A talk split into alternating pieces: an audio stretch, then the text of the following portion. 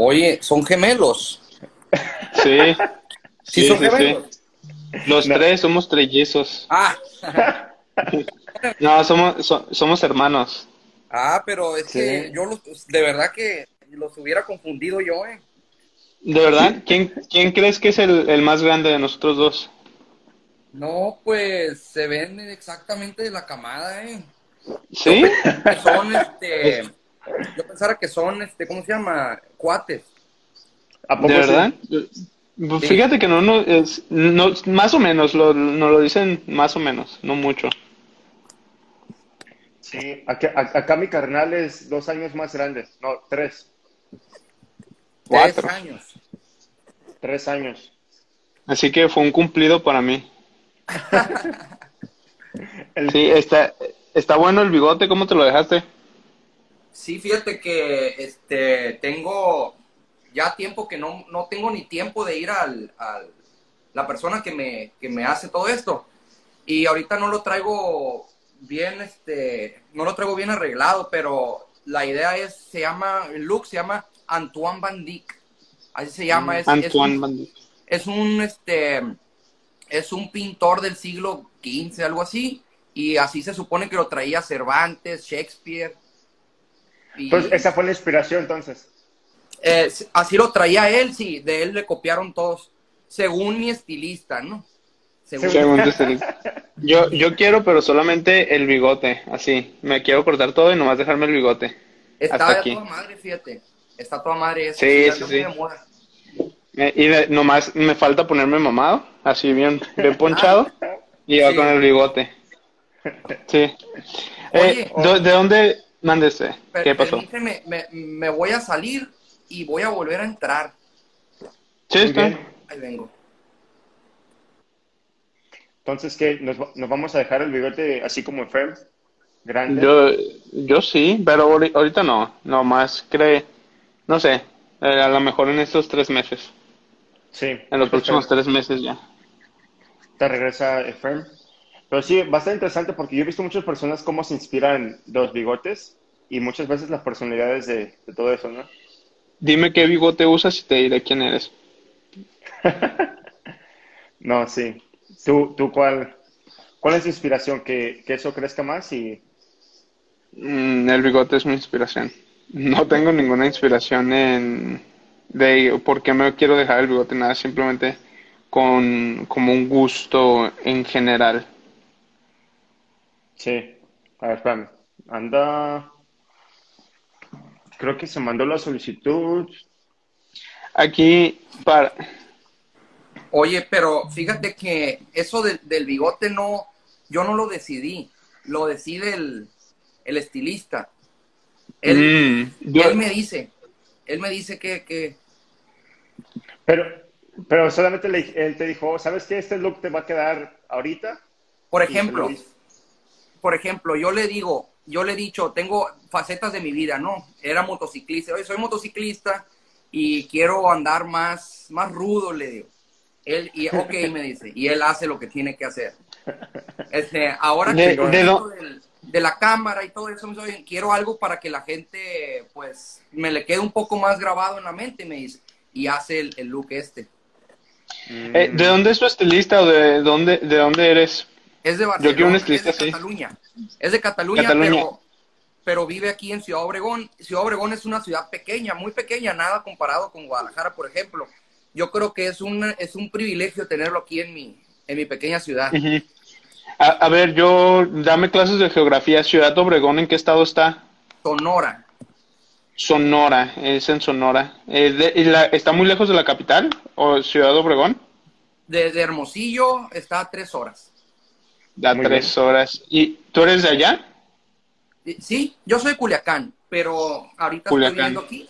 Aquí, aquí vive casi toda mi familia, tíos, todo. Y aquí estoy viviendo yo. Oh, Enclaustrado en el rancho. No, pero pues has viajado por todo el mundo, ¿verdad? Por muchas partes he visto. Eh, pues más o menos eh, Norteamérica, Caribe, pero, pero no, no, no, no he viajado tanto. Hay personas que sí han viajado mucho. Blasios ha viajado mucho. Yo poquito aquí en la República. Muy bien, muy bien. si notas que, no, como dicen, que nuestro acento es cantado o no? Ustedes no. A ver, habla Jonathan. A ver, no, pues aquí estamos con Efren, con Víctor, Jonah. No sé, a ver si ahorita que estamos hablando. Camarón caramelo, camarón caramelo. No, ustedes no. Hay, hay personas, le decimos guachos, ¿no? Nosotros acá. Eh, de, a los de Guadalajara les llamamos guachos. Este, que sí, este, hablan. Muy Sí. Eh, fíjate que nosotros hemos estado viviendo en Estados Unidos desde como siete años y sí como que el acento se va como permeando en, el, acento en español, se va como permeando con todos los demás acentos de guatemaltecos y empiezas a utilizar palabras que los salvadoreños, guatemaltecos o así yo recuerdo trabajar en restaurantes y decían mucho papi y de que, hey papi, y yo, yo empecé a decir, hey papi, hey papi, y un día llego a, a no Culiacán, a Mazatlán, y yo estoy de que, hey papi, hey primo, y me dice mi amigo, no estés diciendo eso porque te van a decir que estás tratando de, de apropiarte de sus palabras y no eres de ahí, y yo, pues, y que se van a enojar, y yo, pues, no, si se enojan, pero que, que por ejemplo, esas palabras estaban como muy asociadas a el narco, eh, según esto. Ah. Y que me dijera, si te, si te ven que estás diciendo eso, van a pensar que tal vez tú los estás, que los estás tratando de mofar, ajá, exacto, mofarte de ellos.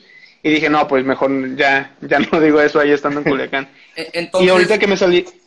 Entonces no estabas en la zona turística, estabas ahí entre gente de Mazatlán. Entre gente de Mazatlán, sí, mi, amigo me, mi amigo me llevó a diferentes bares, no a los más populares, pero sí, fuimos como más a la parte no turística de Mazatlán. Mm. Sí, así es. Pues, pero es, está padre todo eso del acento. Veo que sigues a, por ejemplo, tu perfil se llama Sigmund Freud, ¿no? Es Freud.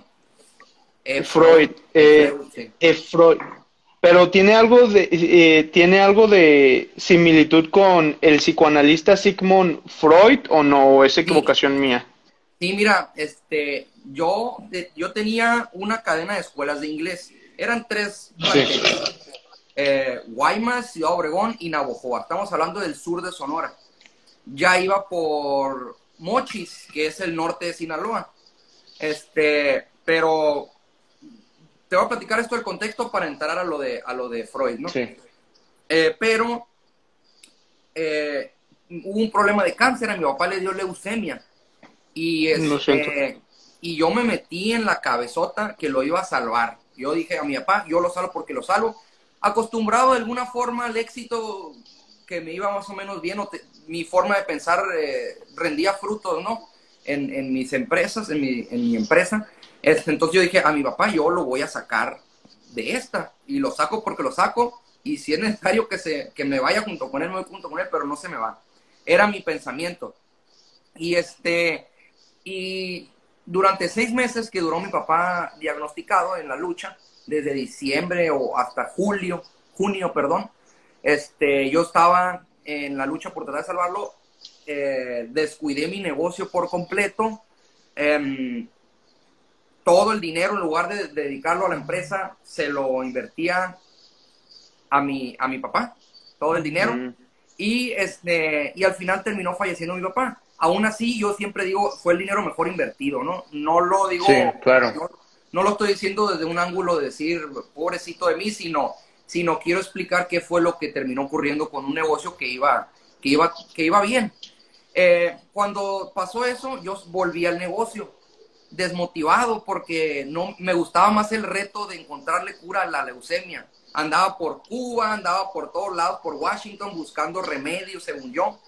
Este, y, al final, eh, pues no lo logré, ¿no? Entonces, me sentía mal conmigo mismo, eh, toda la cuestión emocional, pues no estaba muy bien, ¿no? Y segundo, el negocio sentía yo que no era reto. Y yo desde hace mucho tiempo quería estar en Internet, desde hace años pero no lo hacía porque me iba bien con mi empresa y no quería descuidarla, no quería descuidarla. Cuando regresé había problemas, ya se había renunciado gente que tenía mucho tiempo en la empresa. Desafortunadamente estaban mal acostumbrados a, a, que yo terminaba de solucionar todo. No, ellos hacían la luchita, típico, como dice eh, don Carlos Muñoz, ¿no? Don Chingón. Entonces, hacían la luchita, sí. Hacían la luchita, no podían, y Efren no pude, y ahí me ponía a trabajar. Y cuando no había problemas, todo estaba perfecto y yo me iba de viaje, me iba de vacaciones, pero cuando había un problema, como rotación de personal, cosas que nunca logré estandarizar, este, ventas nunca lo logré estandarizar en gran medida, hasta cierto punto nada más. Hasta, digamos, 10 inscripciones por semana, 15 inscripciones por semana, era lo que era mi máximo estándar. Pero si yo quería, por ejemplo, venía septiembre, que era fecha buena, o enero, que era fecha buena, y quería triplicar o lo que sea, necesitaba yo estar allí, porque la gente no... Yo digo, yo decía, la gente está muy tonta. Ahora digo, yo no sabía dirigirla, no a ellos, sino la organización entera, pues no sabía, la tenía acostumbrada a mi, a mi gusto, ¿no? Y, el negocio pues no debería ser el gusto. Bueno, pues total que este, en el tiempo en que yo eh, trabajaba con mi empresa y procuraba la estandarización, a la hora del reclutamiento, lo cual sí lo logré, logré desarrollar un proceso para contratar maestros.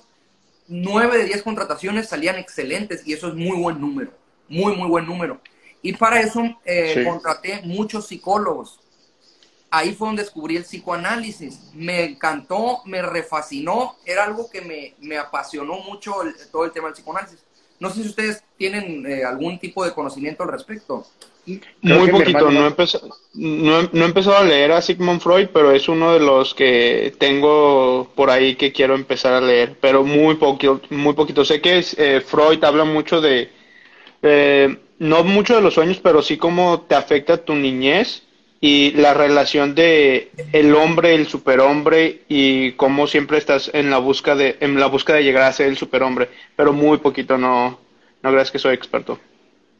Totalmente, de, hecho, eh, eh, pues me fui especializando mucho, ¿no? Empecé a tomar cursos, empecé a leer. A Freud no lo leo porque no lo entiendo, o sea, para entender los libros de Totem y Tabú, que son de él, ¿no? Los libros del malestar en la cultura. Tiene como seis, siete libros el señor. Este, para entenderlos a profundidad, eh, necesitas leerlos unas cinco veces.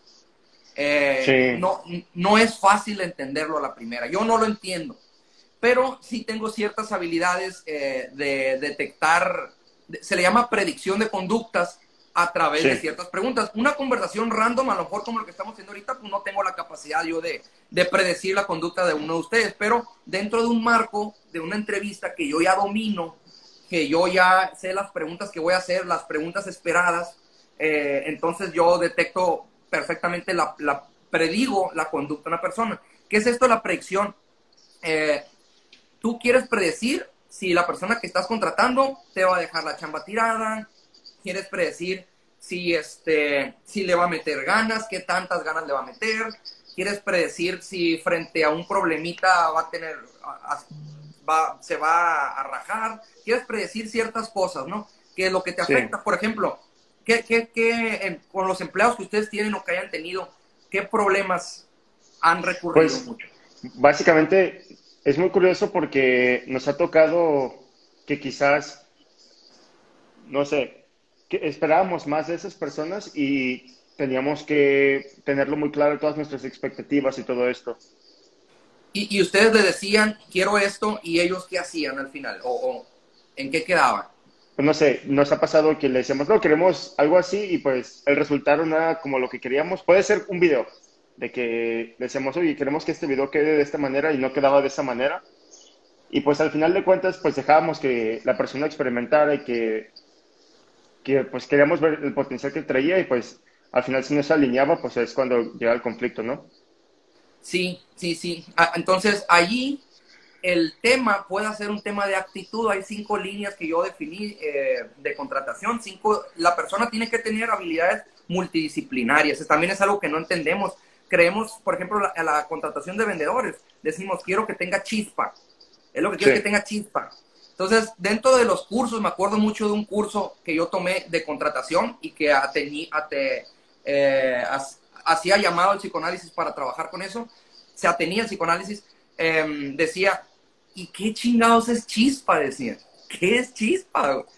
Entonces, chispa es tener mucho dinamismo Y, pone el ejemplo de gente a lo mejor que trabaja en la televisión, que tiene mucho dinamismo, pero no venden ni más, o sea, no, no se van a parar a vender. Entonces, eh, todos estos eran cursos, no eran, no eran en español, eran normalmente en inglés, pero también llegué a contratar a un psicoanalista totalmente freudiano que me enseñó muchísimo de aquí de, de, Ciudad Obregón. Hay algunas cosas aquí en Ciudad Obregón que sí son rescatables, ¿eh? pero pues, en general la gente buena pues se sale, ¿no? De, de, aquí de la ciudad, de la provincia, ¿no? Suele ser eso. ¿Y, no, y, no, hay manera de que tú los, uh, que los mantengas siendo parte de tu equipo desde otras partes del estado? No creo yo, eh, no creo eso. Mucha, todo el mundo dice eso. Ahora con el internet puedes hacer esto y hacer el otro. Yo creo que hay una parte bien importante que es el, contacto con las personas, el contacto cercano. Es decir, no es la misma que tenemos que prepararnos aquí para vernos en el, en el video, que a lo mejor encontrarte un día en, un, en alguna conferencia o en algún restaurante o lo que sea, y todos esos roces que se multiplican a diario por a todas horas, el saber que te tengo cerca, que puedo contar contigo y que tú también, eh, todo eso cambia muchísimo la dinámica. Y todos esos roces van generando eh, una, una escalada de creatividad. Por ejemplo, eh, Guadalajara creo yo que es una ciudad muy creativa, muy, muy creativa, donde hay muchas formas de pensar y esas formas de pensar conviven, conviven todos los días cerca. Que si tú dices, me voy a meter a internet y hay muchas formas de pensar, no es la misma, no es la misma. Todo esto, hay un libro que se llama Innovar o Morir, de Andrés Oppenheimer. Yo lo leí hace tiempo y capté ese detalle. Y poco a poco lo he ido trabajando y sigo pensando, sí, es verdad, no es la misma por internet que en persona. Para algunas cosas sí, para comunicar cosas sí, pero estoy hablando de la, el, día a día, cómo lo vives, lo que te forma el carácter, la creatividad, la perspectiva del mundo, no es la misma. Si tú, si tú vamos a poner el ejemplo de, de los gays y las lesbianas, todavía en, en provincia puede llegar a ser muy mal visto. Y Guadalajara, pues ya saben que dicen de Guadalajara que allá es la cuna. Dicen que es el San Francisco, es el San Francisco de México. ¿Te, creerá, ¿no, crees que sea la Ciudad de México? Pues eh, no es que en, Guadalajara se está desarrollando mucha tecnología. es donde dicen que es como, le ponen el Silicon Valley de, ah, de México. Por de aquí salen muchos ingenieros también. Eh, por eso sí, sí, sí te creo que le digan eso de San Francisco, porque en San Francisco es donde está el auge de, de ahí de los ingenieros y cerca de Silicon Valley. De ahí, de ahí eh, estamos viviendo en, en Estados Unidos, en cerca de San Francisco. ¡Wow! ¡Qué padre! Sí. Pues es, es, muy, es muy caro. No, pues no nos hemos regresado, estamos, eh, vamos, venimos, vamos y nos venimos un rato y después regresamos para allá. Sí. Eh, así estamos de allá para acá. Pero sí es el auge del, de los, del movimiento LGBT en San Francisco de que siempre hacen como festivales y que el, Pride Month y todo eso. Aparte de utilizar el psicoanálisis para contrataciones, lo utilizas para otra, eh, lo, empezaste normalmente por eso y ya que lo buscaste dijiste eh, esto está muy esto está muy bien, ¿no? Y seguiste escarbándole y escarbándole. Sí, seguí escarbándole y eventualmente un grupo de amigos cuando salía el tema, este tema de Freud, me, yo me llamo Efren y me empezaron a decir Freud, a manera de burla ellos, ellos lo hacían para burlarse, para, etcétera. Pero yo no lo, yo lo, lo, tomé con cierta perspectiva y dije, no, este es un buen nombre, porque me llamo Efraín, porque se parece, porque me gusta, y terminé adoptándolo como, ah, por ahora, ¿no? A lo mejor después lo cambio, no tengo tan definida mi, mi presencia en redes sociales, pero sí lo mm, utilizo para otra cosa. Sí. ¿Has, ¿Has leído Lacan, uno de los alumnos de Freud, o no? No, no lo he leído. Eh, sé que existe. Sé que existe. No lo he leído. He llegado hasta Carl Jung. Hasta Carl Jung. Es que es, lo que... Eh, ¿Carl Jung es en otro, en otro tiempo o...? Fue alumno de Freud también. Alumno de Freud, igual que Lacan. Igual que Lacan, este... Eh, y, y le han hecho otras aportaciones, ¿no? No los he leído ninguno como tal. Sé que existen líneas, he leído, pero más bien los he investigado por otros resúmenes, por, por otro tipo de... Sí, eh, esos, esos libros son los que quiero ahorita No más que me, lo primero que hice para, pues como son filósofos, lo primero que hice fue comprarme un libro que se llamaba El mundo de Sofía, empecé a leer ese y ya después dije, de, nomás para tener como un conocimiento en general y ya me voy a enfocar en, en alguno. Los psicoanalistas y que tengo muchas ganas de leer a Marx y a Adam Smith. Son dos que ahí tengo por ahí, de que ¿Ya leíste los el mundo tengo de Sofía? ¿Hasta dónde llegaste? Sí, el mundo de Sofía. Lo, lo terminé ya, el mundo de Sofía. Sí, esta, es, es, es, como una novela. ¿eh? Sí, pero te va escribiendo la línea de los filósofos y toca a Freud. ¿No, no te acuerdas? Muy poquito, sí. No, no, no me acuerdo. Creo, creo, que para entender a Freud, primero tienes que entender a Darwin, porque creo que Freud... A Darwin. Supuestamente, eh, Freud parte de un punto que se llama el principio del placer y el dolor. Es decir, que siempre vamos a tener una pulsión, perdón, se llama pulsión de muerte y pulsión de vida. Siempre vamos buscando nosotros la pulsión de vida, que viene siendo el impulso sexual, ¿no? porque el impulso sexual es vida, ¿no? Lo que sigue después del sexo es la vida, ¿no? Últimamente ese es el, el objetivo de, el objetivo último del sexo es la procreación, ¿no? Entonces, eh, y entonces siempre estamos buscando el sexo según Freud y estamos rehuyéndole a la muerte, que vendría siendo nivel, lo último es la muerte, si le bajas poquito es el dolor, si le bajas poquito es la depresión, si, así, ¿no? Entonces, pero va por la línea de la muerte por la línea de la vida, siendo el sexo lo máximo, está pues el, el gusto, la comida y otros placeres, ¿no? Le vas bajando, ¿no? Entonces, eh, eso, él lo, de ahí parte toda la investigación de Freud. Y antes de eso, eh, estaba muy de moda en esos tiempos Darwin, que habla de lo mismo, pero Darwin le llama el, la evolución, ¿no? Va por lo que va funcionando se va quedando y lo que no se va muriendo, ¿no? Entonces, parte de ahí Freud para eso. Oye, qué, qué random está nuestra plática, ¿no? Ustedes dirijan. No, no, está bien. A mí, yo, yo estoy muy, últimamente yo me, yo me inclino mucho por eh, los filósofos. tuvo una, una chispa que dije, la, los, yo decía la filosofía para, no, ya, ya pasó, ¿no? No sabía que seguía existiendo, que seguía lo que había tratado de hacer, pero la filosofía ha hecho que, pues yo creo que hasta que se funden los imperios, no, no, los imperios no, por eso fue otro, otra cosa, pero ha, ha evolucionado la forma en la, en la que pensamos, de, desde la teoría de Adam Smith, después la crítica al capitalismo, y uno, uno pensaría que esas ideologías ya, ya, dijeron, ya dijeron, no, pues el capitalismo por ahí nos vamos a ir. Eh, pero no es así. Eh, hay un Fukuyama, se llama, es un autor que te escribió El fin de la historia y es donde dice que ahí se es el fin de la historia y el, la pelea entre ideologías ya terminó. Eh, después de sacar ese libro, se arrepiente y dice, no es el fin de la historia. Todavía seguimos con eh, peleas entre ideologías, entre diferentes países. Y fue, empecé, empecé a ver eso de la filosofía y dije, estos, los filósofos en realidad son los que mueven el pensamiento y de las masas. Y fue cuando dije, me voy a meter por ahí. y, también está conectado de alguna manera de que pensamos que el emprendimiento, pues que tienen que ver los lados positivos y los negativos, ¿no? De que si estamos beneficiándonos de alguna manera, ¿a quién estamos afectando indirectamente? Y creo que le quisimos dar como pensar de que nuestras acciones iban a, por, por, el camino correcto y pues tratar de ayudar a las personas en verdad, ¿no? Porque sabemos que los cambios tienen que ser de, desde arriba y pues ya empieza todo este discurso de que tenemos que pensar en todas las acciones. E incluso se, ya se pivotea un poquito de que tú sientes, no sé, en, en tu negocio, ¿cómo nació la pasión de, de que tú fueras mentor de inglés? Es de que tú estabas apasionado por, enseñar a los demás o, cómo, cómo, nació todo esto de, de Fred?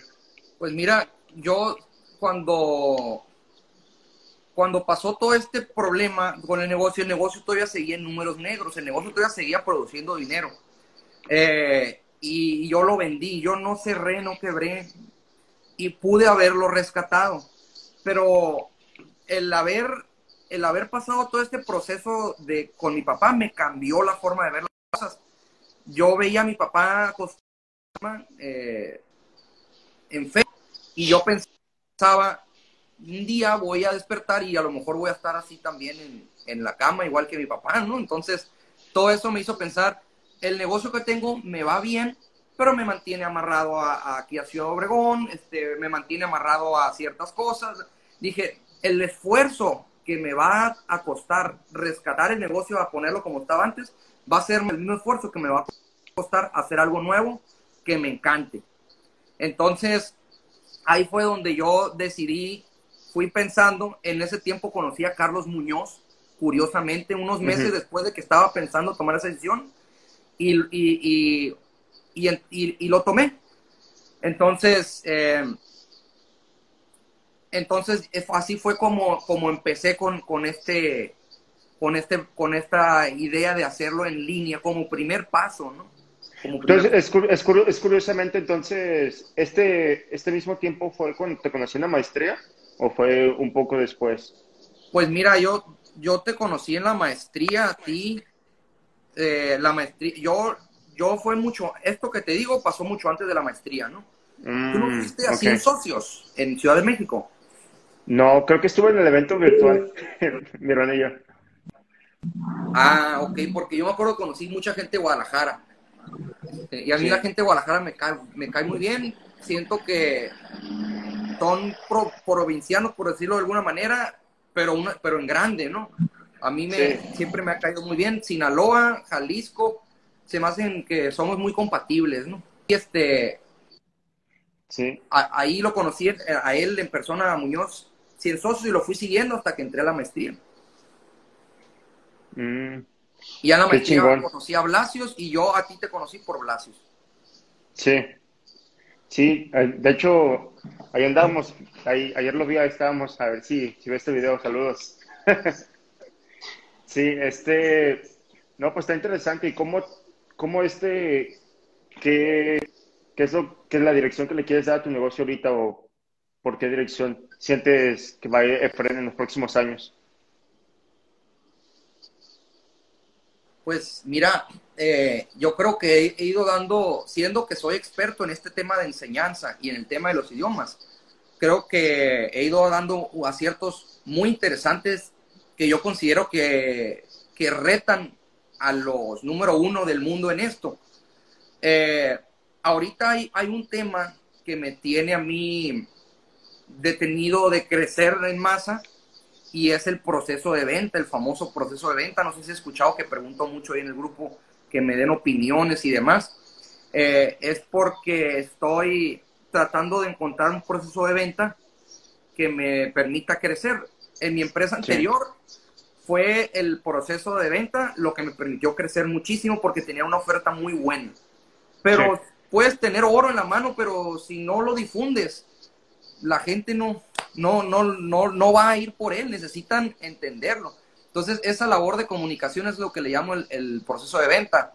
Y yo tengo un proceso de venta ahorita, pero que no es escalable. Necesita de un ser humano que esté atendiendo a las personas siguiendo un proceso de venta. Y este proceso de venta yo lo rescaté de mi anterior proceso de venta que tenía en mis empresas de antes, que funcionaba muy bien, pero que ocupa un ser humano. Entonces, mi compromiso ahorita es de automatizar todo, todo lo que no sea pensar. Y, estoy en esa lucha. Estoy en esa lucha. Tengo clientes que me pagan mensualmente. Eh, el, proyecto se costea a sí mismo. Pero uno lo que está buscando, pues, es la explosión, ¿no? La, claro, la escalabilidad. Eh, eh, lo que tenías en Ciudad Obregón, el negocio que tenías era una escuela de inglés. Es lo que... De escuelas de inglés físicamente tenías una, una institución y todo. Sí, físicamente. Y, dime. Y ahorita lo que tienes es el mismo el mismo negocio pero digitalmente. Ahora a tus a las personas les das las clases eh, por videollamada y, y, así llevas el proceso. Sí, correcto. Eh, antes eran tres planteles. Eh, el primero Ciudad Obregón y los otros eran sedes de Ciudad Obregón. Todo se manejaba desde Ciudad Obregón lo que son las tres áreas, ¿no? Administración, que incluye cobranza, incluye este, eh, inducción, incluye muchas cosas, administración, docencia y ventas, son las tres áreas. Todo se manejaba desde Obregón.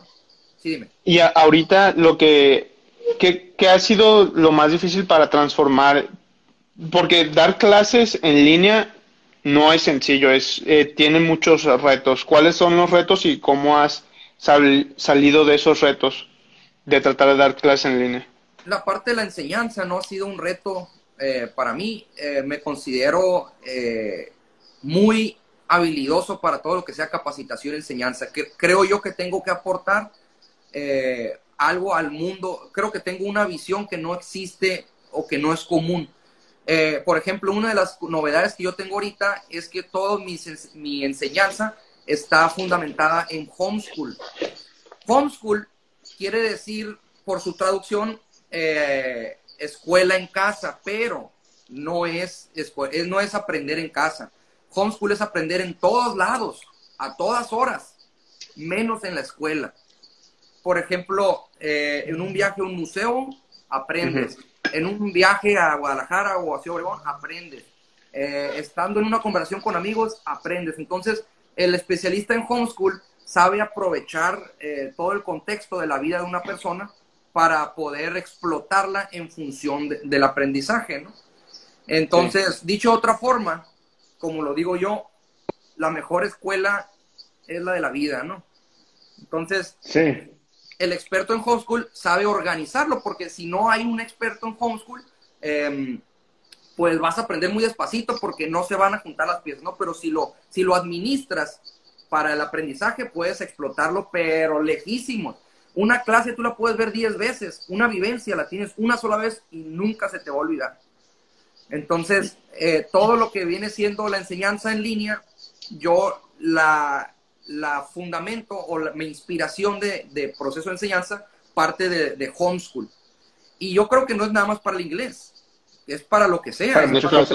No, y es la crítica que ahorita hay a todas las por lo, de la pandemia que trataron de transformar el mismo sistema que se daba en las escuelas a traducirlo en línea, que era prende tu monitor y siéntate tres, cuatro horas enfrente del monitor y veías a los niños jugando, yo, yo veía a mis sobrinos jugando en el celular mientras estaban escuchando eso, o incluso, o incluso yo, mi, hermano y yo terminamos la universidad en, ¿cómo se dice? En, en línea, y era así de que ponías la lectura, algunos profesores ponían lectura la ponías a velocidad 2 y la escuchabas toda.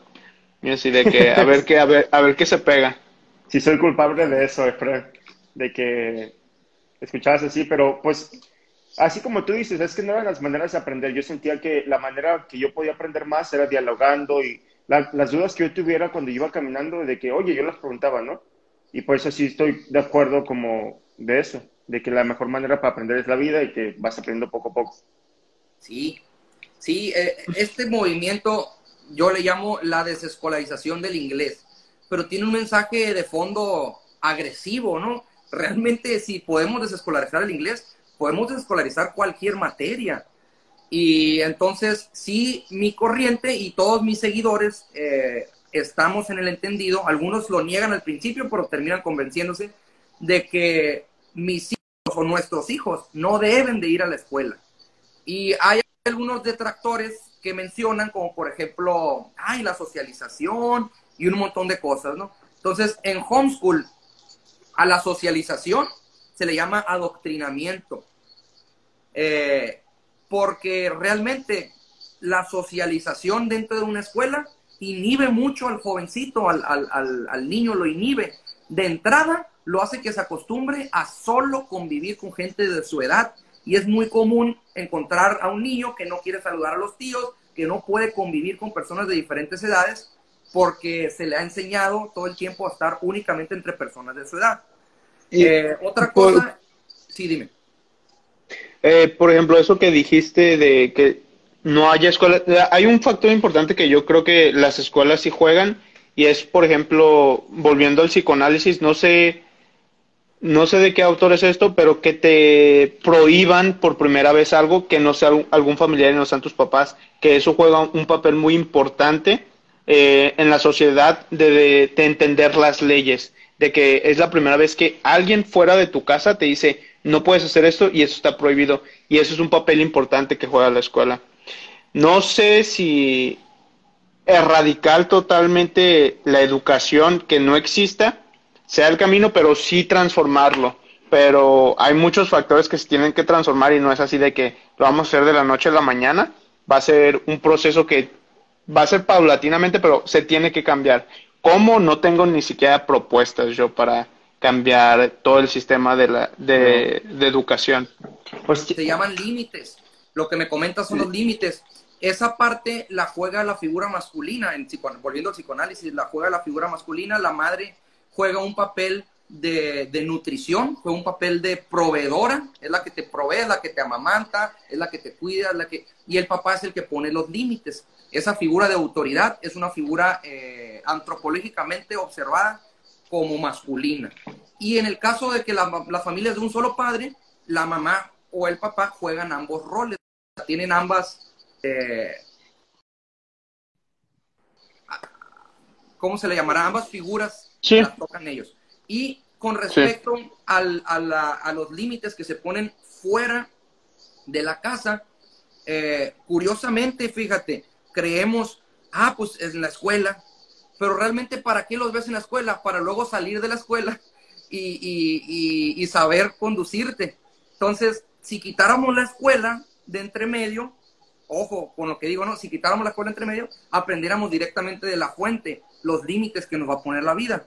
Entonces, lo que comento, te voy a decir algo, mucha gente presenta una, una reacción y se me olvidó ahorita, lo estoy diciendo muy rudo, se me olvidó ahorita que tengo que decirlo poco a poco, pero este, siempre la gente tiende a decir, no, ¿cómo es posible? Y a mí me gusta que hagan eso, quiere decir que todavía estoy adelantado a los tiempos. Cuando recién llegó la, la pandemia, eh, aceleró todo mucho.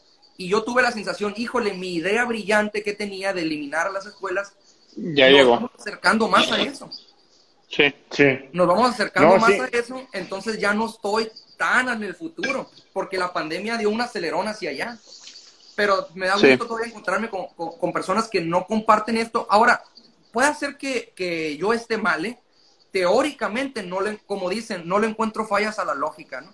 Pero pero bueno, sí. Llegando a la, llegando a la práctica a veces. no, no creo, es, a ver, deja argumento. No, el sistema que está ya está anticuado, se tiene que transformar. Erradicarlo totalmente, no sé si sea una opción, pero eh, tener un programa híbrido, tal vez, sería algo más viable. Pero de que se tiene que cambiar, se tiene que cambiar. Se llama se, llama sistema prusiano. Eh, tiene aproximadamente unos 200 años de que funciona. Antes de 200 años, la humanidad nunca había tenido escuelas, jamás. Eh, hasta hace 200 años existió la escuela como tal y lo que, lo que procura la escuela es administrar los recursos para una educación industrial, ¿no? Una es decir, es decir, es muy caro un mentor por alumno, ¿no? Entonces, si metemos un plan de estudios y un maestro que sigue ese plan de estudios y se lo administramos a un montón de personas que tienen que ir cumpliendo con una carrera, entonces abaratamos muchísimo los costos y podemos educar a, todo un país con muy poquito dinero. Es el sistema prusiano de educación. Sí, y eh, ahorita que lo comentas, se me, se me hace muy curioso que en, en, todo el mundo todos los sistemas han cambiado, ¿no? El sistema médico avanzado, el sistema de, de todas las carreras han avanzado y el sistema de educación normal, pues es la que siempre se queda anticuada. Así que yo sí estoy de acuerdo que puede que la idea que tú tienes de cambiarlo quizás es la correcta, solamente es cuestión de que, poco a poco se vaya viendo, ¿no? Pero hablando un poco de eso que dijiste, eh, ¿tú cómo lo haces? ¿Tú lo haces de, tú le das clase a muchas personas a la vez? He visto que haces como varios lives, ahí es como la manera de de que tú hablas con ellos o, lo hablas individualmente o tienes otras personas que te ayudan o cómo está ese proceso? Eh, disculpa, se estaba cortando un poquito. ¿Me puedes repetir la pregunta? Oh, sí, que, que tu proceso tienes a personas que te ayudan o, tú solamente lo haces solo, de que tú vas, lo haces individualmente o lo haces en grupo. Eh, gracias, al, gracias al Internet, a la tecnología en general, eh, he podido aterrizar las ideas teóricas en la práctica. Entonces, uno de los detalles que hacemos es que las clases no, son clases. Tenemos algo que se llama microlecciones, que son cápsulas de enseñanza de dos minutos, máximo, dos minutos, y te están llegando todo el día el celular, tras, tras, te van llegando, te van llegando, te van llegando, y te quita rápido. Es desde 20 segundos hasta dos minutos, ¿no? Ahí lo máximo son dos minutos. Entonces, eso hace las veces de homeschool de que siempre está alguien contigo y ayuda a que tu mente siempre esté pensando en el inglés.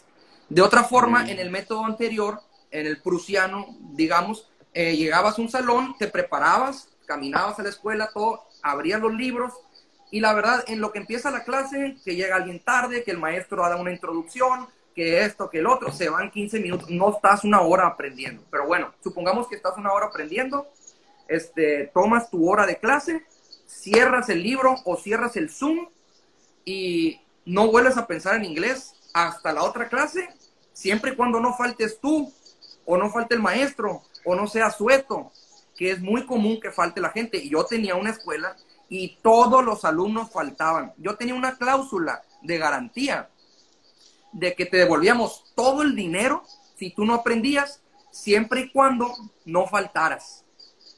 Nadie podía hacer válida la garantía y ni siquiera pedía 100%, pedía como 70% de asistencia, 75%. Nadie podía hacer válida esa garantía, todos faltaban, todos. Es la realidad, faltan. La gente falta, no hace tareas, no se prepara para los exámenes, llega tarde, eso es una realidad. Entonces, este, lo que hacemos nosotros ahora, eliminamos el ausentismo. Ya no existe el ausentismo, porque todo es por microlecciones de 20 segundos hasta dos minutos. Entonces te están llegando todo el día.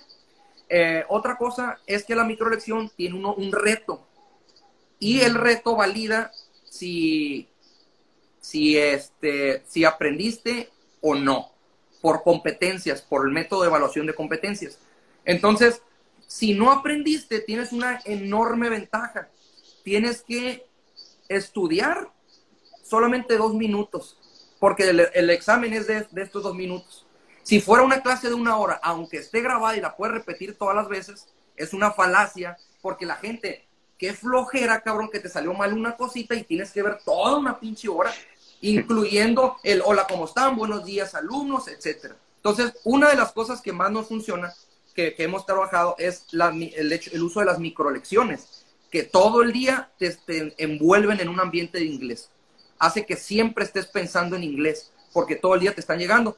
¿Cuánto? La gente los hace, uno dirá, y si no los haces, sí los haces, porque es el tiempo que te quitan contestar un mensaje de, WhatsApp. Sí. Eh, todas estas, todas las cápsulas las mandas por WhatsApp o tienes una, Kayabi es lo que usas, ¿verdad? Ahorita, ahorita uso Kayabi antes usaba WhatsApp eh, y el WhatsApp era más efectivo que todo. La gente lo contestaba porque lo contestaba 100% o 90%. Pero me conllevaba a mí tener una persona que se los estuviera enviando porque es, si tú entras ahora, a partir de ahora te empiezan a enviar, ¿no? No es lo mismo a todos. No es un grupo y se lo mandas al grupo, no. cada quien a su ritmo, cada quien a su tiempo. Yo les digo, cada mente tiene su ritmo.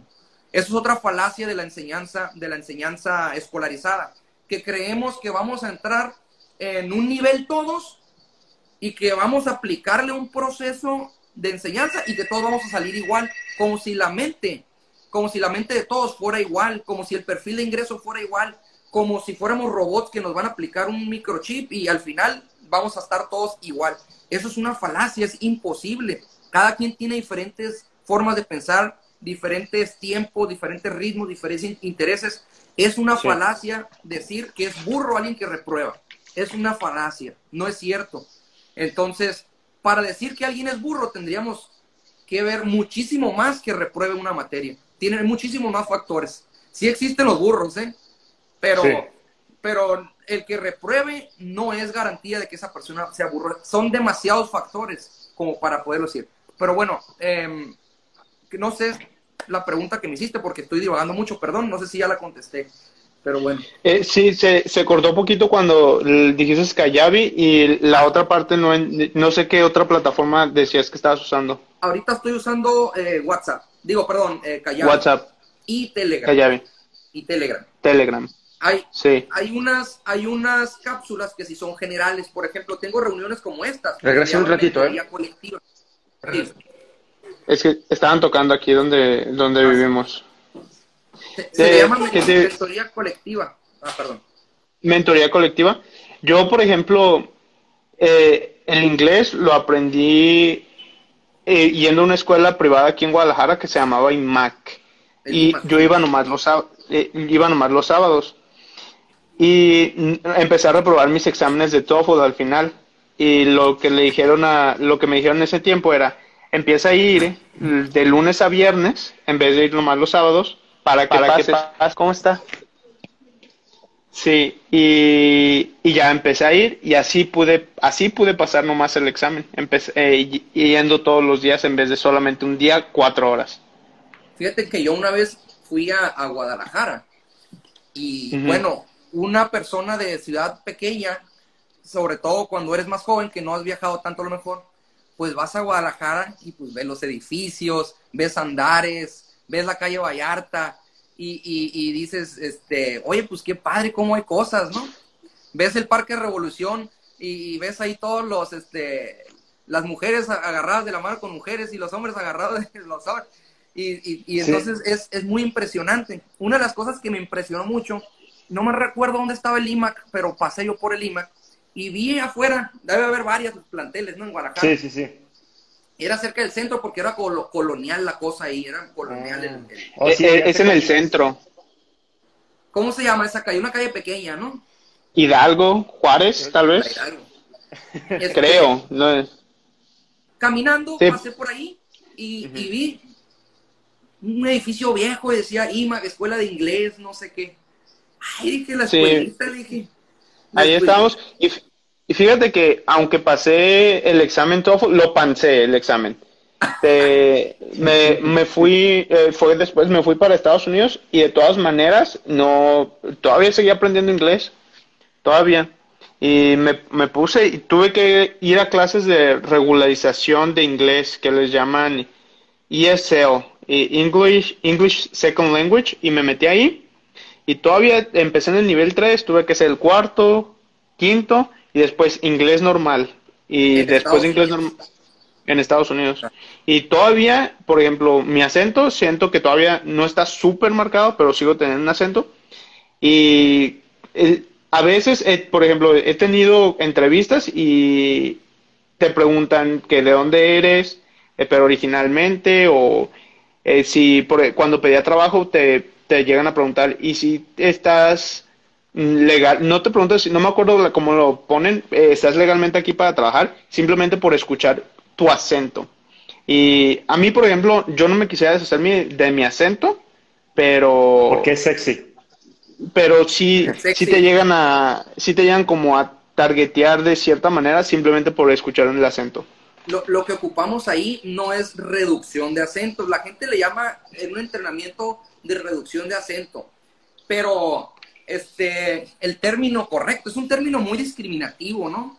Discriminación fonética, eh, que no es ilegal la discriminación fonética, la racial, la discriminación de otros tipos, este, religiosa, pues sí es el delito, la discriminación fonética no, tal vez en el futuro lo sea. Pero lo que nosotros realmente queremos estudiar no es eh, reducción de acento, lo que queremos es adquisición de acento, es decir, yo puedo decidir si hablar con mi acento natural latino o hablar con el acento anglosajón. Yo lo decido. Hay ocasiones, como por ejemplo Ernesto Cedillo, el expresidente mexicano, eh, hablaba, era, trabajaba en Harvard, era maestro, era, era ponente en, Harvard, y la gente se inscribía con él porque todo el mundo quería estar con un expresidente. México estaba en el G no sé qué, G20 en aquel tiempo y la gente quería estar con él, pero se salían porque tenían miedo de reprobar, porque no le entendían a la hora que hablaba Jeff, and now you want to do this, etcétera, etcétera, se le, se le daban de baja. Se le daban de baja. Yo, yo eh, en muchos profesores de que yo tuve en la universidad te, tenían el acento muy marcado, eh, sobre todo los eh, que eran, te, tuve profesores de India y de Asia y un acento que sí es un poquito difícil de entender, pero de todas maneras sí, nunca, nunca me di baja, sí llegué a entender todo y con ellos nunca reprobé. Fíjate que yo tuve una clase... Es la tolerancia fonética, tú tienes más tolerancia, pero un gringo o una persona que habla bien el inglés, que está acostumbrado a, que le hablen bien en el inglés y demás, y le salen con eso, ahí dices, estrés innecesario. Vámonos, el maestro que sigue. Y sí, y hubo una clase que yo, que yo no entendía nada del maestro, pero una clase de finanzas. y, y, solamente podía entenderlo porque el maestro tenía que escribir fórmulas en el pizarrón. Fue mi última clase que tomé en la universidad, pero sí estoy de acuerdo, quizás tenía más tolerancia a escucharlo por, por, este, por donde vengo y todo eso. Pero, por ejemplo, em, me ha tocado el acento que sí, se, sí tiene usos, como dices tú, sexy. Sí, sí me acuerdo muchas veces que he utilizado el acento a favor. Sí, y, fíjate que en, eh, eh, les, les atraiga el acento a ninguna persona, pero una vez, pero ya era, era, era diferente y yo creo que sí lo encuentran de cierta manera diferente y pues lo diferente es lo que a veces atrae. Sí, cómo no. Sí, a veces y... más para que te pregunten de dónde eres y ya empiezas a platicar, ¿verdad? No, y, lo peor, refrén, es de que esta persona que, le dice que le gustaba su acento le dice, me gustan tus calcetines. Sí, no. Es que sí, tenía varios admiradores que le gustaban sus calcetines de Víctor. No ¿Cómo? Pero escuché que Víctor tenía varios admiradores que le gustaban sus calcetines. No sé si ¿Calcetines? Sí, que te decían que... Oh, no, no sé la historia. A ver, cuenta, cuenta la historia que yo no, no recuerdo esa historia. Cuéntala, pero no te escucho. Oh, que si, yo no, si, si no me equivoco, una vez me contaba de que de que a una persona le hacía atractivo y que le mandaba mensajes a mi hermano y le decía, oye, mándame fotos de... Ah, de, de los pies hubo, una, una, una vez que alguien sí me estuvo mandando y que me decía que le mandara fotos de mis calcetines. no. no, ya me acordé. No, cuando estaba haciendo contenido en Instagram, de, de repente salió una persona que le, y me, le, sí. Y porque en la, pero en la foto traía calcetines de vestir y así, pero esto, estaba, estaba intenso. ¿Y era, era, era masculino o femenino? Masculino. por, por, eso digo, que los, que los acentos a veces lleva eso. Y, y tú, Efraín, ya para moldear un poquito la de esta, ¿tú, tú sientes que, que, en un futuro, ¿cómo ves esto? ¿Tú sientes que vas a descentralizar o hacerle diferente la educación? ¿O, o cómo piensas hacerlo en un futuro? ¿Piensas hacerlo igual, pero a una escala más grande? No, no te escucho, ¿me repites por favor lo que dijiste? Sí, que en un futuro tú te ves como dando las clases, siendo el mentor de las personas, dando contenido corto, pero a, mayor escala o cómo? Pues mira, eh, se hace el contenido, se graba, ¿no?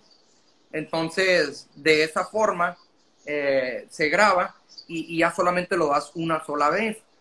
Con este, con, en línea he eliminado dos grandes problemas. La cobranza, porque la gente mete sus datos y solo se cobra es muy diferente cobrarle a la gente, y perdón que me salí, me preguntaste académico, pero te voy a decir las dos cosas. Número uno, la, la gente se cobra una membresía automática, es muy diferente que se te cobra automático, a que tú tengas que decirle a alguien, hey, acuérdate que tienes que pagar. Es, la gente, ay, hacerlas que se metan dinero a la bolsa es una venta, es otra vez labor de venta. Entonces, eliminé el problema de la cobranza, no tengo que pagar eh, gestión de cobranza, eh, ni tengo problemas con morosidad. Se eliminó eso. En el lado académico, se eliminó la rotación de, de docentes, se eliminó las faltas, se limitó todo, ahora que es con videos que se está mandando. Queda una partecita que es el seguimiento, lo doy yo en persona. Lo que tengo yo preparado para esto es hacer un esquema multinivel donde los mismos alumnos que van más, adelanta, más adelantado que tú, te van a asesorar para que tú los alcances. Eh, mm. Quiero yo meterle dinero de por medio, ahorita lo estoy haciendo yo, pero en un futuro yo quiero que haya un pago de por medio donde el que ocupe asesoría extra le pueda pagar un compañero. No tiene que ser experto en inglés, solamente experto en el programa que ya lo cursó. Eh, entonces, si quisiera hacer una plataforma tipo Uber, pero de maestros dentro de mi comunidad, entonces, eh, eso es lo que yo preveo más adelante para yo desocuparme. Ya he probado contratar gente, no es la misma, el entusiasmo que tiene alguien que está aprendiendo inglés no se compara en lo más mínimo con el de alguien que lo hace por dinero. Y más que lo transmite, ¿verdad? Transmite esa empatía de que te entiendo. Sí, porque, pues porque la taxonomía de Bloom valida lo que estoy diciendo. Todo lo que yo digo y todo lo que hago en mis programas está validado por alguna teoría o por alguna filosofía o algo. Nada lo hago porque a mí se me ocurrió nada más. Entonces, eh, dice la taxonomía de Bloom que el máximo eh, demostrativo, la, la, máxima demostración de aprendizaje es que tú puedas enseñarle a alguien más. Dicho de otra forma, enseñando se aprende. Entonces, parte del programa de enseñanza es que tú tengas la capacidad de enseñarle a alguien más. ¿Y por qué tendría yo que esperarme de 70 habilidades del inglés que tengo? ¿Por qué tendría que yo esperarme hasta que llegues a las 70 para que empieces a, a, a enseñar la 1? Mejor enseña la 1 cuando vas en la 2 y la 3 para que quede más asentado. Porque estas habilidades, la 3, la 4, la 5, la 7, se fundamentan en la habilidad 1. Entonces, lo, lo, que propongo yo es que tú al número 2 o al número 3 ya estés enseñando la 1 para que termines de, de, de, solidificar tu aprendizaje. Entonces, eso es lo que yo veo en un futuro. Ok, no, está muy interesante todo, todo eso y cómo lo vas a moldear. Yo siento que eso puede funcionar porque de una manera, pues se aprende más cuando una persona siente como que, oye, yo estaba en ese lugar, ahora yo te quiero ayudar a ti. Y es como una cadena de, de valor. Sí, y si es una persona muy avanzada, no es la misma que alguien que acaba de pasar por eso. Sí. Totalmente. Yo, por ejemplo, yo, yo siento que todavía mi inglés, eh, pasando la universidad, haciendo escritos, ensayos en inglés, todavía me hace falta. Eh, leo en inglés, entiendo y todo, pero al momento de estar escribiendo, de todas maneras sigo cometiendo errores. Yo, por ejemplo, en la computadora traigo el, es un software de, que se llama Grammarly lo pongo para que me ayude a corregir ciertas cosas, eh, errores que tengo ortográficos. Y ya, ahí se lo dejo y así me, me, llevo por la vida, pero todavía me, todavía me hace falta gramáticamente y yo creo que ya para eso sería estar hablando, estar leyendo, leyendo y leyendo y simplemente me voy a estar acostumbrando. No sé si tengas algún consejo para mí. Fíjate que eh, esa, esa opción es infalible, pero es la opción similar a, a, la que tomó, por decir algo muy, muy intelectual, según yo, ¿no? Pero es como la estrategia de Rusia en la Segunda Guerra Mundial. Te voy a mandar más gente. Ah, sigues vivo, más gente a morir, más gente a morir. O sea, es una estrategia que eventualmente va a funcionar, pero es muy estresante, es muy pesada y puede llegar a ser muy, muy, muy larga, pero va a funcionar. Eh, desafortunadamente para aprender un idioma, eh, cada quien tiene su nivel, es decir, no existe un nivel estándar, ah, eres nivel fulano, no, eres nivel A2 o nivel B2, como por decir, eso no es más que una referencia, eres, una referencia no es un punto exacto, una referencia es algo que se aproxima, por decir una forma, ¿por dónde queda el Wings Army?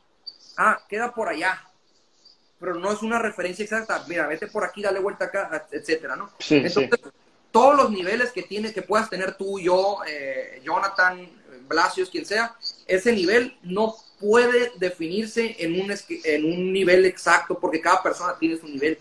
Entonces, para, para poderte enseñar a ti, habría que partir de ese nivel y no existe un plan de estudios como tal que esté diseñado exclusivamente. Y tampoco se podría diseñar, es dificilísimo. Entonces, eh, aquí tienes eh, de dos sopas o usas esa, esa, estrategia que tienes tú de empezar a leer y eh, poco a poco ir aprendiendo o te adaptas a un programa ya existido y va a haber cosas que vas a saber y cosas que no y vas a tener que aguantar hasta que lo termines completo. Sí, me voy a quedar leyendo. es más divertido, eso sí. Sí, sí, sí. Lo, lo, lo que me pasa mucho es eh, run-on sentences y otra, hay otra cosa, hay otra, no me acuerdo cómo se llama. Es algo similar a run-on sentences, pero... Es, ¿Cómo es? ¿Cómo sentences qué, perdón? Eh, run-on, que por ejemplo a veces no le pones, así les dicen cuando me, cuando me la están enseñando, que no le pones como sujeto predicado a cierta oración y no la separas y no separas dos oraciones de una, de, de una oración y pues las debes de desconectar Eh, a veces se me equivoco y las escribo sin desconectarlas. O, sí, cuando es, eh, es donde yo es donde yo siento que me falta todavía de cuando estás escribiendo en la computadora, pues. Sí. Pero ¿cómo conectarlas? ¿Con un conector, con una conjunción? Pues sí, a veces con un conector o con una transición, pero a veces no están, no están escritas bien y te la, los, los softwares te las detectan como mal y tú piensas que está bien y es así de que según yo está bien y te la siguen detectando como mal y dices, eh, tendrías que poner como este tipo de palabra para que ya no fuera, ya no estuviera mal la palabra. O sea, ¿te refieres a que las palabras no tienen espacio entre una y la otra? No, no, no, yo creo que tendría que tendría que tener ya el ejemplo para podértelo mandar y decirte, ah, mira, ese es, ese este en específico, porque no, no, no, no te lo sé, no lo sé explicar, explicar. Ah, porque me quedé con la duda. ¿Te refieras a desconectar frases, eh, o sea, ortográficamente hablando, en puntuación o desconectarlas? Sí, más, más eh, es como en puntuación. Ah, Por ejemplo, puedes tener una oración completa y después otra oración completa y las puedes juntar con una transición o con un eh, y o con un o y de un de repente tú sientes que tienes dos oraciones completas pero no son dos oraciones yo digo que sí y a veces la computadora dice ¿cómo son? pleonasmo, o sea, tu, tu expresión no es eficiente, pues, ¿no? Tu expresión no es eficiente. Estás hablando de redacción. Sí, de, de, de Composing. Sí, eso todavía me falta eh, ahí. Y ya después de haber pasado toda la universidad y mil y un clases de gramática y escritura. Fíjate que el composing eh, está estrechamente como en tu lengua materna. Entonces probablemente también se dificulta eso en español. No nada más. No, sí, de, de, de hecho, eh, yo creo, yo eso es una analogía que tengo, que aprendí a escribir en español cuando empecé a aprender a escribir en inglés. Mm. Es así, yo no sabía escribir bien en español, porque tuve maestros muy malos de español. Así que dije, muy probablemente pueda estar por ahí. Sí, sí, sí, no es un tema, no es un tema de, de, inglés, es un tema de redacción es ah. interesante eso, porque, ahí a veces nos confundimos, creemos que estamos en clase de inglés y realmente estás aprendiendo a pensar, o sea, a estructurar tus ideas. No y, redacción. y no sé si estés aquí conmigo, Efraín, pero siento que cuando yo aprendí inglés, que aprendí a expresarme de una manera más sencilla. Porque muchas veces decía muchas palabras y cuando yo escribía ensayos me decían, no, ¿sabes qué? En esta oración tienes 20 palabras, las vamos a hacer 7. Y como que me hacía pensar en, maneras más cortas. Y no sé si, si estás ahí. Se llama elocuencia. Hay que aprender la elocuencia y luego hay que desaprenderla con la redacción. Eh, es, es, complejo porque, porque los idiomas son una cosa, pero el pensamiento humano es otra. Entonces, eh, es decir, el, el lenguaje funciona de cierta forma, y, no porque funcione de esa forma quiere decir que así lo puedas aprender. O sea, eh, si te, voy a enseñar primero el verbo to be, el abecedario, etcétera. Así es el lenguaje, pero la mente no funciona de esa manera. Nosotros aprendimos español sin saber el abecedario, sin saber de predicados ni nada. Entonces, es curioso, ¿no? Lo que me comentas, todo lo que me comentas a la hora de diseñar mis programas. Entonces, por eso que me comentan algo directo, porque yo no soy soy maestro, yo no me veo a mí mismo como un teacher. Yo soy un diseño, autor curricular, yo desarrollo planes de estudio. Desarrollé el de mi escuela pasada eh, y desarrollé uno para una escuela de belleza también, que yo no sé de, de belleza, pero en conjunto con una persona experta en ese tema, fui desarrollando la dinámica instruccional, se le llama dinámica instruccional o el diseño instruccional. Entonces, eh, ahora que estoy haciéndolo con, esto, con este fundamento de homeschool, lo hago también y tengo que siempre estar repasando cómo funciona la mente en función de la materia. Entonces, sí, lo que me comentas es que eh, a veces aprendemos a expresarnos apenas para sacarnos 10, no apenas para probar el tema. Pero, este, pero luego resulta que estamos eh, en el punto que está aquí, este, Víctor, es, perdón, Sí, sí. Disculpa, no, no había visto así. Víctor, eh, que resulta que él ya puede redactar, ya tiene elocuencia, pero resulta que no es una elocuencia eficiente y hay que, hay que rebajarla con una mejor redacción, ¿no? Entonces, elocuencia es una cosa, que es lo que me comentas tú, Jonathan, que hay que aprender a, a, expresar todo lo que tenemos en la mente, y lo otro es la redacción, que hay que aprender a hacerlo eficientemente. Oye, y de alguna manera esto tú lo conectaste, porque vi que también hablabas francés, ¿no? Fíjate que no, eh, no he estudiado francés, pero no tengo capacidad muy básica de francés. Sí están mis planes aprender un nuevo idioma y documentar mi proceso de aprendizaje eh, para mostrarles a la gente cómo la, o sea, yo puedo hacer un programa de chino, por ejemplo. Yo puedo hacer un programa chino sin saber chino. Yo voy a enseñar mi propio programa de chino o de portugués o no sé de qué, todavía no lo decido. Y yo voy a voy a aprender con mi mismo propio programa. Está, muy interesante. Estaría, muy, padre eso. Lo voy a documentar. y lo voy a documentar. Está chido. Ahorita los, los idiomas que hablas bien es inglés y español, ¿correcto? No más. Eh, ¿Creerías que el inglés es más efectivo para unas cosas y el español más efectivo para otras? ¿O los ves de la, de, la misma forma? Eh, eso se le llama es que estoy muy docto en el asunto. Es una, pregunta muy interesante la que hizo Víctor, ¿eh? muy profunda. Es algo que los lingüistas discuten. Se le llama nacionalismo lingüístico. Y el nacionalismo lingüístico pretende eh, sobreponer la hegemonía de un idioma sobre la otra. Dicho de otra forma, aquí en México se habla español porque el maya, el, el, náhuatl o el yaqui o, cualquier otro no son eficientes. Eh, eso no, no es no es verídico. Todos los idiomas tienen las mismas estructuras, eh, tienen lo, mismo, pero existe esa, esa tendencia a pensar que un idioma sirve más para una actividad que para otra, ¿no? esa es una discusión activa entre los lingüistas, ¿eh? No creas que está, que está ya definida una conclusión. Ya resolvida. No, por ejemplo, no cre por no sé si cuando te enojas, yo en inglés no digo muchas malas, no digo malas palabras y en español sí. Siento que hay como algo de que se pierde el significado en decir una mala palabra o jugar, echar carrilla y bromear. Siento que el español es muy bueno para eso. y a mí me gusta mucho eh, el juego con, que hay detrás del español.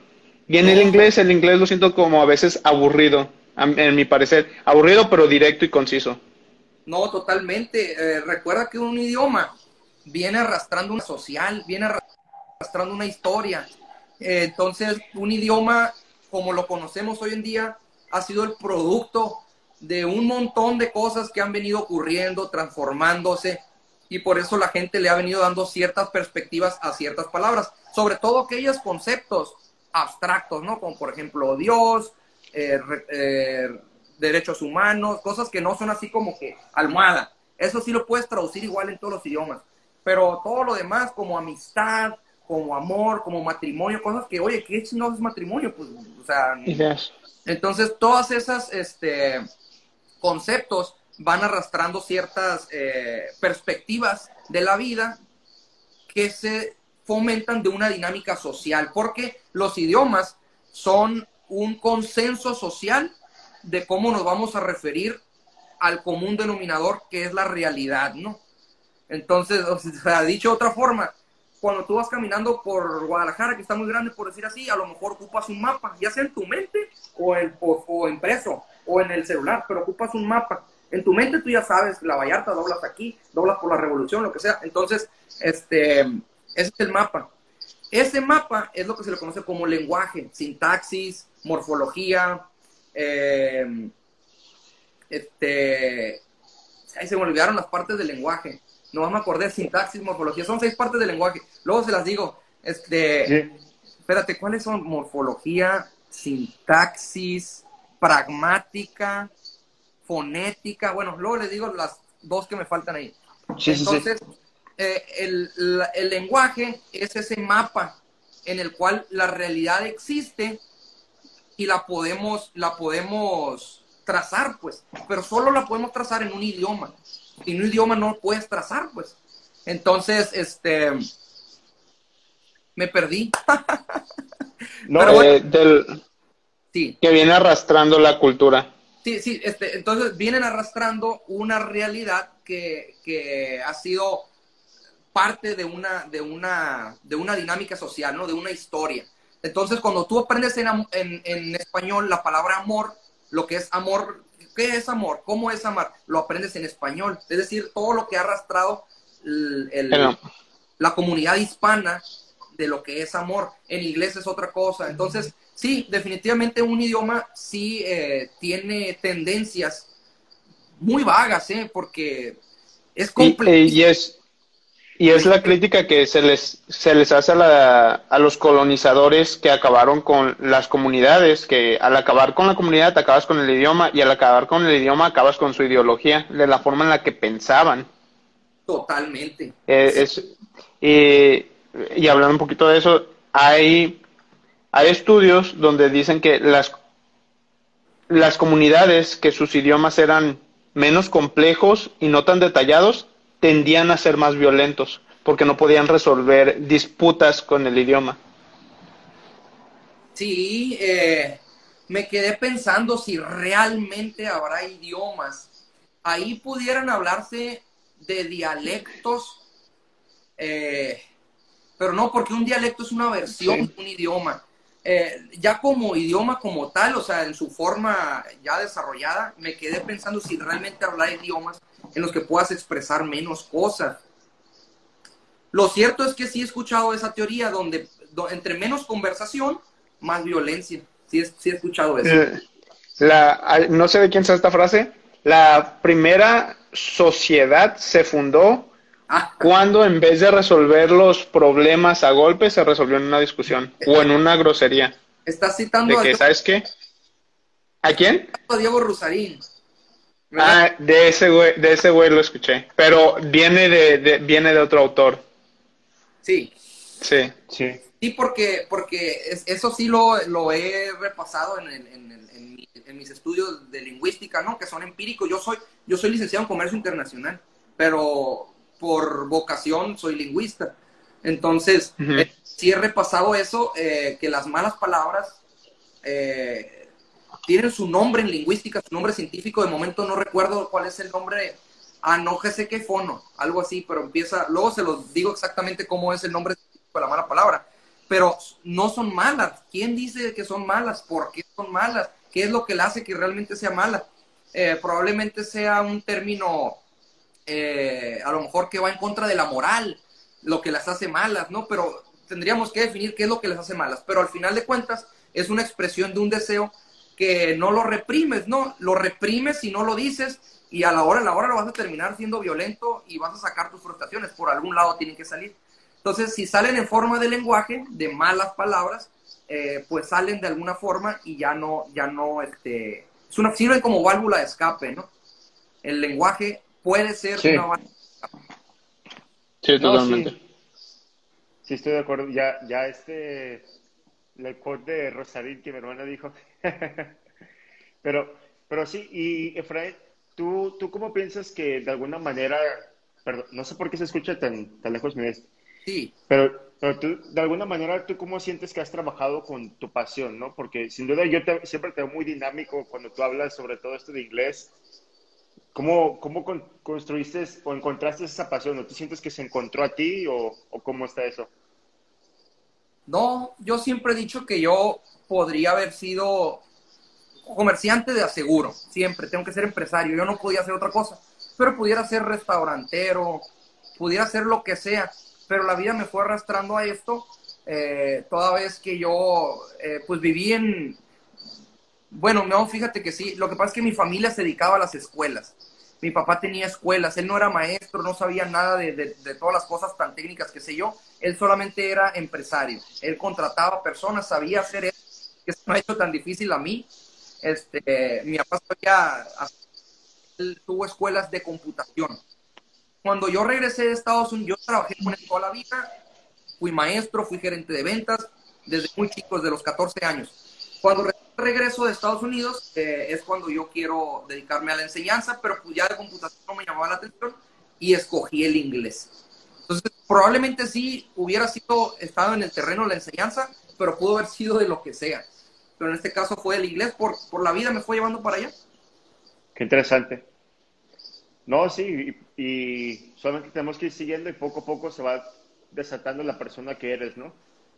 Porque se ve como tiene talento para enseñar. Yo siempre he sentido como esas ganas de siempre he sentido como esas ganas de poder a, enseñar a alguien y, y, me causa felicidad el que le enseñes a alguien algo y que esa persona pueda hacer algo con eso que le enseñaste, ¿no? Sí, es, es, es un trabajo que se le llama gratificante, ¿no? Sí. Fíjate, yo he evolucionado un poco ese pensamiento y a mí lo que me interesa realmente no es enseñar, sino enseñarle al que enseña. A mí me apasiona más eso. A mí me da mucha flojera enseñarle a alguien individualmente. Yo preferiría eh, enfocarme en un mercado de enseñantes. A, a, mí eso me gratifica más. Siento que llego más lejos. Enseñarle al que va a enseñar. Pero supongo que es lo mismo de fondo, ¿no? Es lo mismo de fondo. No, Pero sí yo procuro, mi pasión, prefiero enseñarle al que va a enseñar a otras personas. Eh, por ejemplo, las aplicaciones como Duolingo, ¿tú crees que funcionen hasta, hasta cierto punto o, o, no? Duolingo eh, estaba muy bien, muy bien desarrollada la filosofía docente que tiene y se parece mucho a la mía, es algo similar al homeschool, aunque ellos nunca lo han visto de esa forma, ¿no?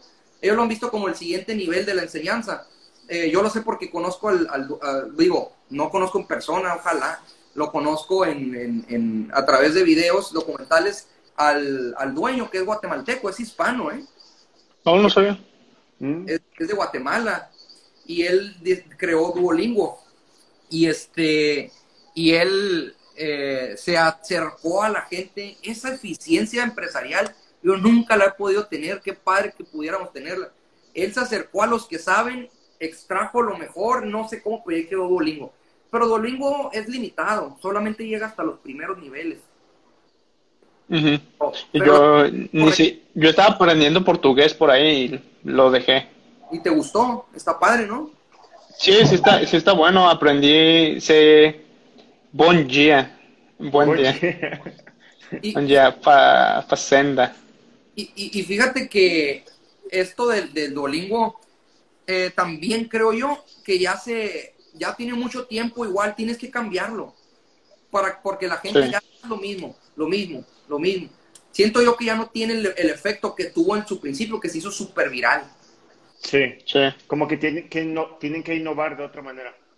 Aunque, aunque no sea lo mejor, pero estar cambiando. Siempre tiene uno que estar cambiando. Voy a empezar a leer a, este, a Freud y a sus alumnos para después ponernos a, discutir más a fondo de, lo que decían. Sí. encantado. ¿Cuánto tiempo tenemos? No, ya, cumplimos la hora. Yo pienso que. Ahí dice. Ahí dice arriba. Ah, no, no dice, no dice. Cuando cierres te va a decir. Sí, pero ya tenemos hora y media. Ya tenemos hora y media. Sí, pues yo pienso que por aquí lo dejamos. ¿Qué, ¿Con qué te gustaría cerrar? Que es un consejo para los que nos escuchan de, que sigan su pasión, de que aprendan inglés? Híjole, pues mira, eh, muy, muy agradable la conversación. Este, siento que, que monopolicé, que me hubiera gustado más que ustedes este, también comentaran. Este, pero yo tengo esa, si alguien no habla más fuerte que yo, yo sigo, yo sigo hablando. No, me molesta que alguien suba la voz. No, no fíjate, fíjate que yo, te, yo tiendo a ser muy, muy así igual, pero normalmente a veces, por ejemplo, que íbamos a hablar contigo, cuando estamos en, el podcast en mi hermano, yo monopolizo el tiempo, pero porque le tengo mucha confianza.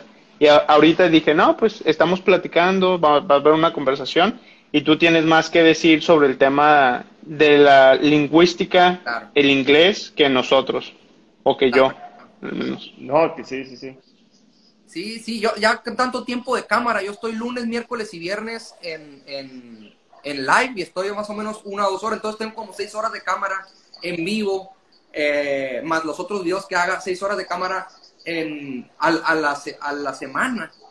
Entonces, Para mí estar en la cámara es... Es lo, es lo mismo, sí. Sí, normalmente a veces las personas se ponen con la cámara y se asustan y ya que te acostumbras así, pues es, es, la cámara. Sí, sí, sí, sí, sí. Pues lo, lo que puedo decir eh, es, pues están invitados para, para aprender inglés con lo que yo considero que es lo último eh, la, es la vanguardia de la enseñanza. No nada más de inglés, puede ser para lo que sea, pero yo la, la he enfocado en la trinchera, en la trinchera del inglés. Están invitados a unirse. Eh, por otro lado, por el lado del emprendimiento, pues yo creo que el, te tiene que hacer feliz lo que haces. Hay gente que, que se la pasa de fiesta y trabaja para poder seguir en la fiesta. Yo estaba así cuando estaba con mi negocio anterior me la pasaba de fiesta y el trabajo pues era lo que tenía que hacer para poder seguir de fiesta, pero por dentro yo sentía un vacío que no, no me atrevía a, sentar. Ahorita me la paso trabajando y rara vez salgo de fiesta porque quiero sacar esto adelante y este y me siento muy feliz, me siento lleno por dentro. A lo mejor me estreso a veces, pero por dentro me siento muy satisfecho porque estoy haciendo algo, estoy usando el tiempo de manera productiva. Entonces yo invitaría a las personas que aprendan que aprendamos, porque yo estoy en ese aprendizaje, a, encontrar la manera de hacer el, trabajo que te guste, porque hay muchas cosas que no te gustan del trabajo, de veras, vale la pena que le saques la vuelta, aunque ganes menos, pero a la larga vas a ganar más porque vas a hacer mejor y durante más tiempo tu trabajo, aprender a hacer lo que más te gusta, liberar de estrés tu trabajo y creo yo que eso es algo que yo estoy aprendiendo a hacer y los invito a que, a que tengan esa perspectiva. No, muchas gracias por esas grandes palabras. La neta fue, fue una plática muy chida y aprendimos muchas cosas de ti. igualmente. A, ver cuándo se puede repetir esto. Ya cuando, cuando lea a Freud te, hablo para tener una plática de, de ahí, del psicoanalista. Tote mi tabú. Tote mi tabú es un y el malestar en la cultura. Yo no los he leído, nomás los he ojeado y me aburre, cabrón, porque no le entiendo, está complicadísimo. ¿Con, ¿Con, qué libro crees que sea mejor empezar de, de Freud? Si, te, si quiero empezar por ahí, psicoanálisis, un autor más fácil para llegar ahí. Híjole, no, no tengo de, momento autores, pero, pero este, pues yo he, he visto tutoriales, he leído artículos, pero no recuerdo ahorita exactamente cuáles eran pero Totem y Tabú eh, fue uno de los que intenté leer y sí le, llegué hasta unas 10, 15 páginas cuando ya, muy complicado, pero inténtalo y me explicas tú a mí. A ver, lo, lo, voy a intentar leer a ver qué tal. Sí. Bueno, Efrem, si te haces una pasada por acá a Guadalajara, nos avisas y con mucho gusto acá. Uy, estaría encantado. Tengo que ir pronto para allá para saludarlos a todos, a, a a, a, ti, a Víctor, ahora que te acabo de conocer. También está allá Samuel se llama, uno que es influencer y que le va muy bien con su, con su red de influencers. ¿Cómo se llama? ¿Samuel? Ah. Samuel García es amigo de, del Juan Carlos Novoa, que también me cae muy bien. De Juan Carlos Novoa. ¿No, estás hablando del gobernador? No, él tiene el Nopal Times. Oh, sí, sí, sí, sí, sí, sí, por acá también está Saúl. Saúl, Saúl Calladón, es Calladón, pero pues se dedica a esto también y, y hay que aprenderle mucho a él también.